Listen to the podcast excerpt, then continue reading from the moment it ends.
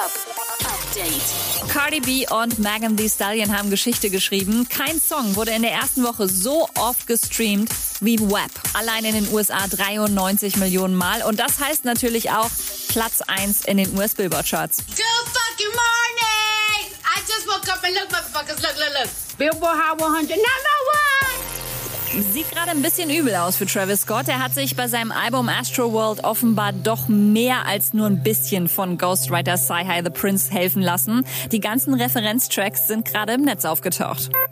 Nura ist mit ihrem neuen Album, das seit Anfang August draußen ist, aktuell schon auf Platz 10 der Bestsellerliste. Die erste Auflage ist komplett vergriffen, aber keine Panik, es wird schon nachgedruckt, schreibt sie.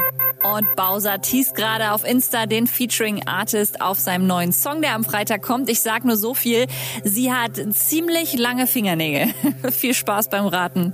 Update mit Claudi on Air. Jetzt auch als Podcast. Für tägliche News in deinem Podcast-Player. Abonniere I Love Music Update.